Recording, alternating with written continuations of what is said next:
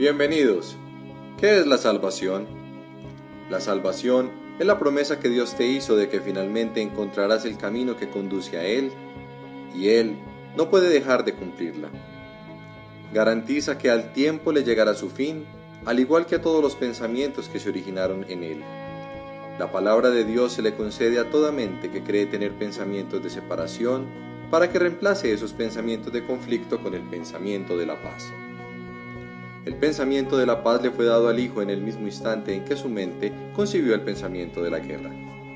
Antes de eso, no había necesidad de ese pensamiento, pues la paz se había otorgado sin opuestos y simplemente era. Una mente dividida, no obstante, tiene necesidad de curación. Y así, el pensamiento que tiene el poder de subsanar la división pasó a formar parte de cada fragmento de la mente que seguía siendo una pero no reconocía su unidad. Al no conocerse a sí misma, pensó que había perdido su identidad. La salvación es un deshacer, en el sentido de que no hace nada, al no apoyar el mundo de sueños y de malicia. De esta manera, las ilusiones desaparecen. Al no prestarles apoyo, deja que simplemente se conviertan en polvo, y lo que ocultaban queda ahora revelado, un altar al santo nombre de Dios donde su palabra está escrita, con las ofrendas de tu perdón depositadas ante Él y tras ellas, no mucho más allá, el recuerdo de Dios.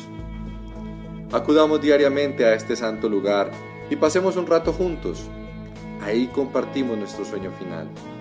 Es este un sueño en el que no hay pesares, pues contiene un atisbo de toda la gloria que Dios nos ha dado. En él se ve brotar la hierba, los árboles florecer y los pájaros hacer sus nidos en su ramaje. La tierra nace de nuevo desde una nueva perspectiva. La noche ya pasó y ahora nos hemos unido en la luz. Desde ahí extendemos la salvación al mundo, pues ahí fue donde la recibimos.